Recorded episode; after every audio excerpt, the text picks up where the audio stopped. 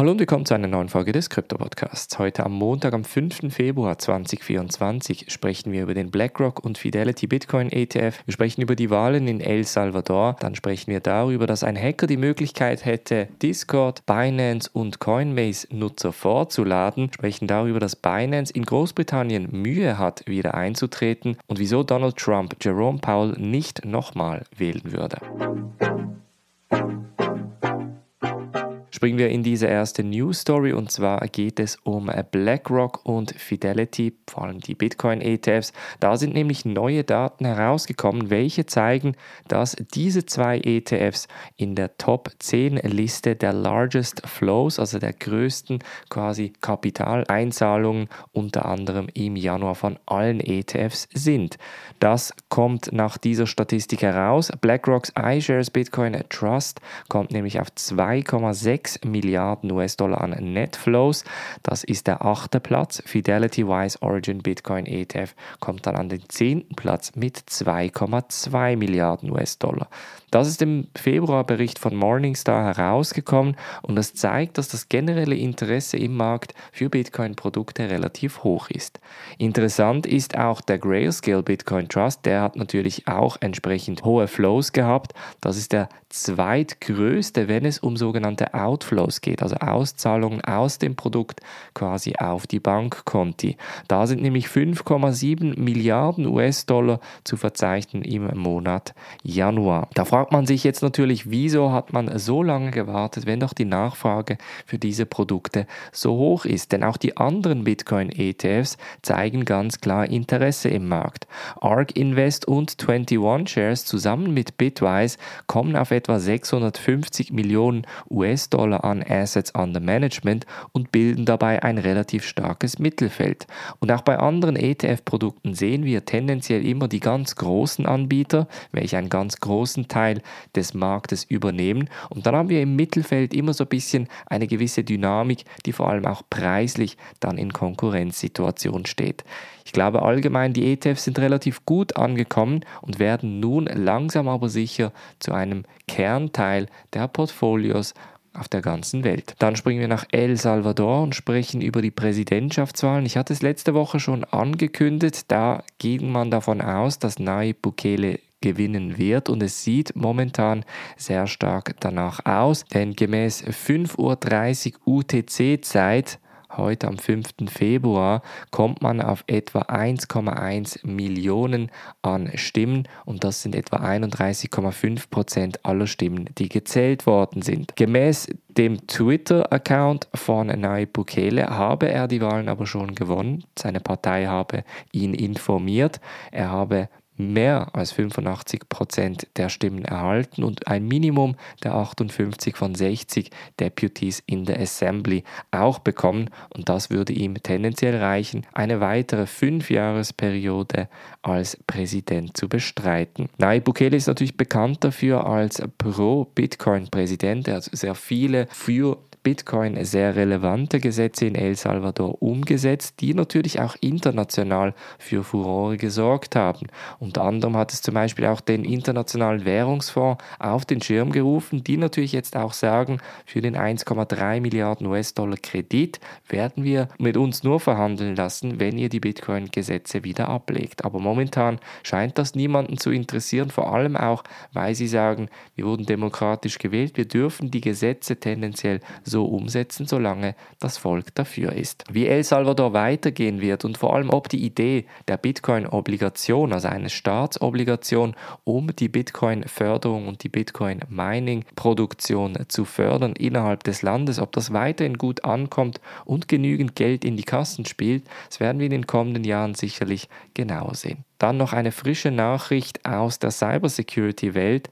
Und zwar behauptet ein Hacker, dass er Zugang zu einer gewissen Codex Global Plattform habe. Das ist eine Plattform, bei welcher man unter anderem gewisse Nutzer vorladen kann und Er behauptet, dass diese Vorladung unter anderem für Coinbase, Binance, Chainlink und andere Plattformen wie zum Beispiel auch Discord tendenziell funktionieren können. Er hat das Ganze auf dem Breach of Forums Plattform angekündigt, verkauft den kompletten Account für 5000 US-Dollar oder 300 US-Dollar pro sogenannten Emergency Data Request.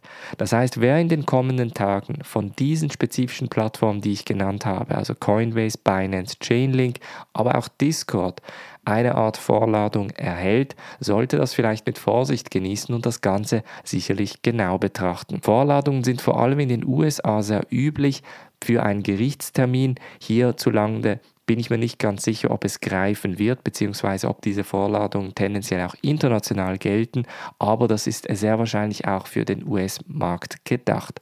Natürlich dadurch, dass der Markt größer ist, sind solche Vorladungen dort um einiges profitabler. Wir bleiben aber gleich bei Binance und sprechen über den Wiedereintritt in Großbritannien. Binance hat per 2023 eigentlich nochmal eine Tochtergesellschaft gegründet, die Binance Markets Limited. Die wurde im Mai 2023 offiziell angekündigt. Jetzt ist da natürlich noch die Frage, inwiefern Binance den Wiedereintritt gemäß FCA schaffen könnte. Denn die FCA, die Financial Conduct Authority, also so etwas wie die BaFin in Großbritannien, sagt, wenn du Werbung machen möchtest, also spezifisch Finanzwerbung, dann muss das unter den Regeln der FCA gelten. Binance hatte bisher einen britischen Partner, nämlich die rebuildingsociety.com und dort hatte die FCA gewisse Beschränkungen auferlegt. Eine der Beschränkungen unter anderem, dass sie nicht mehr die Produkte und Dienstleistungen von Binance bewerben dürfen. Und jetzt ist Binance natürlich auf der Suche nach einem weiteren Partner und das scheint ein bisschen schwierig schwieriger zu sein, denn Binance hat auf der einen Seite natürlich komplett das On- und Offboarding gestoppt. Das bedeutet, keinerlei Kunden können mehr in Binance Großbritannien angenommen werden. Man konnte damals noch die Gelder natürlich auszahlen, aber dann ist man davon ausgegangen, dass Binance sich mehr oder weniger aus dem Markt zurückgezogen hat. Jetzt hingegen brauchen sie diesen Partner, um quasi wieder eintreten zu können. Binance sagt allerdings, dass sie nach wie vor mit etwa 21 Genehmigern im Gespräch stehen. Die FCA behauptet, sie seien bei allen abgelehnt worden. Binance sagt, das stimmt so nicht, wir sind nach wie vor im Gespräch. Von daher bleibt es abzuwarten, inwiefern Binance in Großbritannien wieder Fuß fassen wird. Auch interessant wird natürlich auch, ob Binance den Wiedereintritt in den europäischen Markt schafft, beziehungsweise von wo heraus. Werden sie die Lizenz in Niederlanden, in Deutschland oder in Zypern quasi wieder auferleben lassen oder werden sie komplett nur aus Asien und den USA heraus ihre Kryptodienstleistungen anbieten? Und zum Schluss sprechen wir noch über Donald Trump. Der republikanische Präsidentschaftskandidat hat unter anderem auch Kommentare zu Jerome Powell und die Gesamtsituation der US-Wirtschaft gemacht. Er sagt, dass Jerome Powell vor allem sehr politisch agiere, vor allem momentan, und mit den Zinssenkungen vor allem die Demokraten bei den Wahlen unterstützen möchte. Seine Überlegung ist dabei natürlich, dass Jerome Powell die Zinsen senken wird, somit die Wirtschaft ankurbeln wird, beziehungsweise spezifisch den Aktienmarkt, und das wiederum die Demokraten ein gutes Licht rücken würde bei den Präsidentschaftswahlen 2024. Ich glaube, das wird eine sehr, sehr spannende Sache, denn momentan scheint scheint vor allem Donald Trump sehr beliebt zu sein, sicherlich bei den Republikanern, ob allgemein, das bleibt dahingestellt, aber ganz klar ist natürlich, dass wenn es zu einem Präsidentschaftswechsel kommen sollte, dass mehr oder weniger das gesamte Kabinett sicherlich ausgetauscht wird, außer natürlich es wird ein demokratischer Präsident, dann stehen die Chancen von Jerome Powell vielleicht gar nicht so schlecht, welcher diese Rezession mehr oder weniger relativ gut gelenkt hat, aber sicherlich, das kann man differenziert wird natürlich auch betrachten, irgendwo auch ein bisschen politisch gehandelt hat. Zeitweise war es zwar nicht im besten Interesse der regierenden Partei, aber schlussendlich hat er relativ gut das Ganze bis jetzt zumindest managen können, wobei natürlich dieses Jahr ein sehr entscheidendes Jahr, vor allem wegen den Inflationszahlen, den Arbeitslosenzahlen, aber auch allgemein dem Aktienmarkt sein wird. Wenn der Aktienmarkt betroffen ist, ist sicherlich auch der Kryptomarkt betroffen. Das heißt, auch Zinssenkungen werden vor allem auch für den Kryptomarkt sehr spannend spannend sein und deshalb bleibt die ganze Situation in den USA und dann natürlich auch global sehr angespannt, Wir bleiben natürlich dran und ich werde euch tagtäglich informieren. Das war's von dem heutigen Podcast. Unbedingt abonniert bleiben und gerne auch ein gutes Review dalassen, falls du vom Podcast profitieren konntest. Wir hören uns morgen wieder. Macht's gut und bis dann.